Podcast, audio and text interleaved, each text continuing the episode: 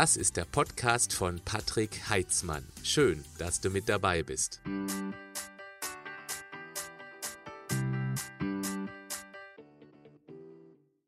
Heute geht es um typische Trainingsfehler, die viele machen. Ja, du vielleicht nicht, aber die anderen im Fitnessstudio. Vielleicht findest du unter den sieben aber auch einen Hinweis, auf den du mehr achten könntest. Beginnen wir mit dem ersten typischen Trainingsfehler. Die fehlende Progression. Wer monatelang die immer gleichen Gewichte mit der immer gleichen Wiederholungs- und Satzzahl und der gleichen Übung verwendet, wird keine Leistungssteigerung, keine Verbesserung erfahren. Warum soll dein Organismus in mehr Muskel investieren, wenn du ihn über Wochen oder sogar Monate gleich belastest? Denke immer daran, dein Körper will nicht mehr Muskeln haben, weil sie evolutionär gesehen teuer sind, also ständig Kalorien brauchen. Nicht viele, aber eben ununterbrochen. Und immerhin mussten sich unsere Vorfahren über viele hunderttausende Jahre an kalorienarme Zeiten anpassen. Alle, die zu viele nicht überlebensnotwendige Muskelmasse aufgebaut hatten, sind in Hungerszeiten zuerst kaputt gegangen. Die Muskelaufbaugene wurden deshalb eher ausselektiert. Wir müssen dagegen heute ankämpfen. Heißt, es ist wichtig, dass du auf Dauer in deinem Training eine stetig leichte Steigerung einplanst. Das Ziel ist, dass du bestrebt sein solltest, in jedem Training deine letzte Trainingsleistung ein ganz klein bisschen zu überbieten. Ein bis zwei Wiederholungen mehr oder fünf Prozent mehr Gewicht zum Beispiel. Berücksichtige aber auch, dass ein Trainingsbeginner viel schneller vorankommt als jemand, der schon viele Jahre oder sogar Jahrzehnte trainiert. Und wenn du dich dann über zwei, drei Wochen bei einer Übung nicht steigern kannst, dann tausche die Übung aus. Genau daran schließt der nächste Fehler an. Keinen Plan. Natürlich macht es Spaß, einfach mal so zu trainieren, wie du einfach Lust darauf hast. Das mache ich auch immer mal wieder. Aber über einen längeren Zeitraum in Sachen Leistung wirklich vorankommen, das geht nur dann wirklich gut, wenn du einen gut durchdachten Plan hast, der deine Häufigkeit, deinen Leistungsstatus, deine zur Verfügung stehende Zeit und so weiter berücksichtigt. Ich meine, die Aufwärmsätze, die musst du nicht unbedingt notieren. Die Arbeitssätze, also die, wo du wirklich an deine Grenzen kommen willst, die schon.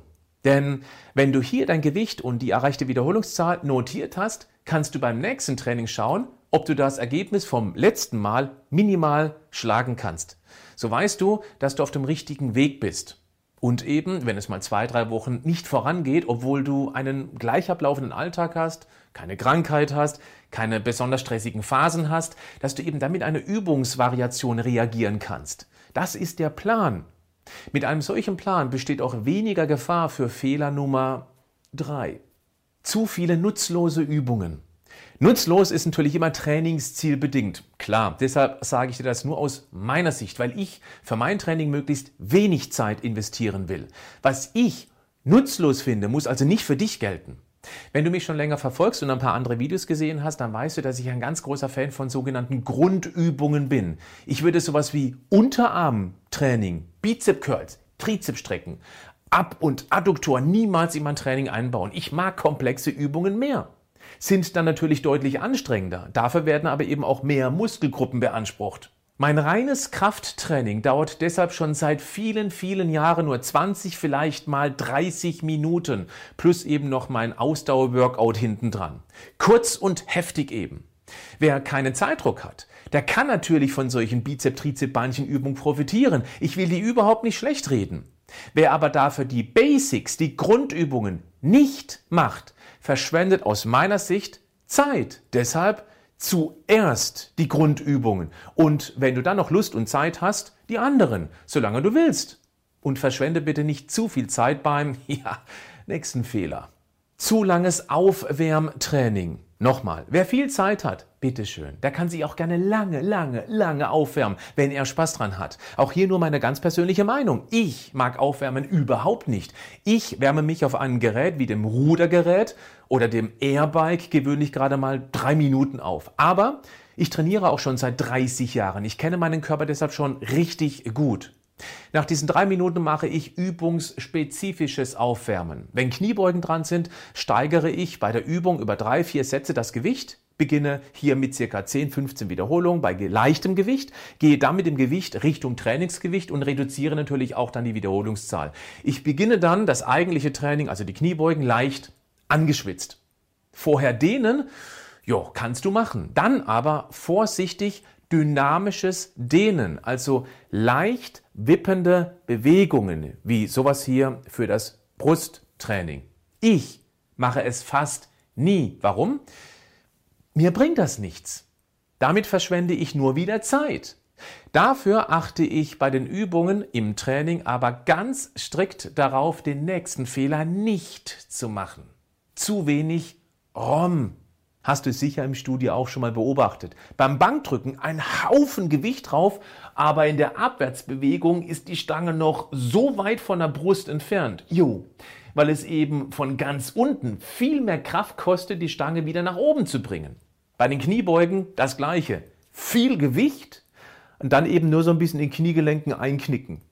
Der Grund für die beiden Beispiele könnte natürlich auch eine frühere Verletzung sein, die die Beweglichkeit deutlich einschränkt. Dann ist das okay, wobei ich dann trotzdem versuchen würde, mit minimalem Gewicht maximal in die sogenannte Bewegungsamplitude oder auch Range of Motion, also ROM, ROM zu kommen.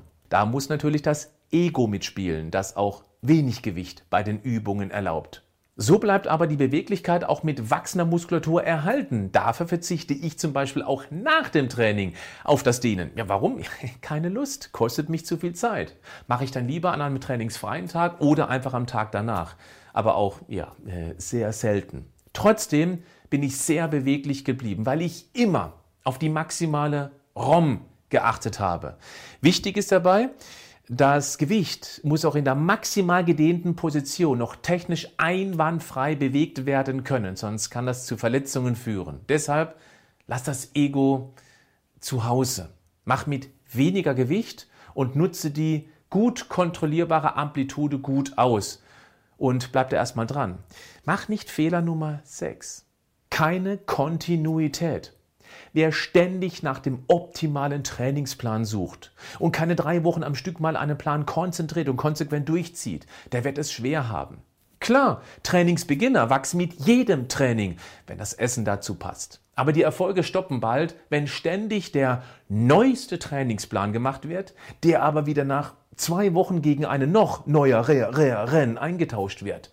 So wirst du deinen Körper nie kennenlernen. Kontinuität ist wichtig. Alleine schon deshalb, weil du damit deinen Körper besser kennenlernen wirst. Du besser verstehst, auf was du am besten reagierst.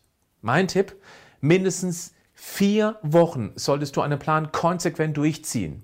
Zumindest dann, wenn du viermal die Woche trainieren gehst. Ansonsten sind zwei Monate die Mindestdauer. Bleib dran und mach nicht zu viel, wo wir beim letzten Fehler wären.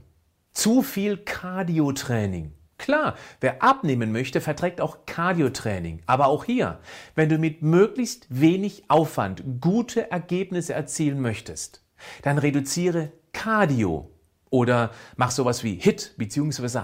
HIIT. Dazu habe ich erst in der letzten Woche ein ausführliches Video bzw. einen Podcast gemacht. Und konzentriere dich auf große Muskelgruppen, weil diese Übungen auch eine Menge Energie, also Kalorien verbrennen. Vor allem bei Frauen erkenne ich immer wieder, wie viel Zeit sie in Cardiotraining investieren, dann aber nur halbherzig an den Trainingsgeräten herumzupfen oder beim Ab- und Adduktor noch nebenher Zeitschrift lesen.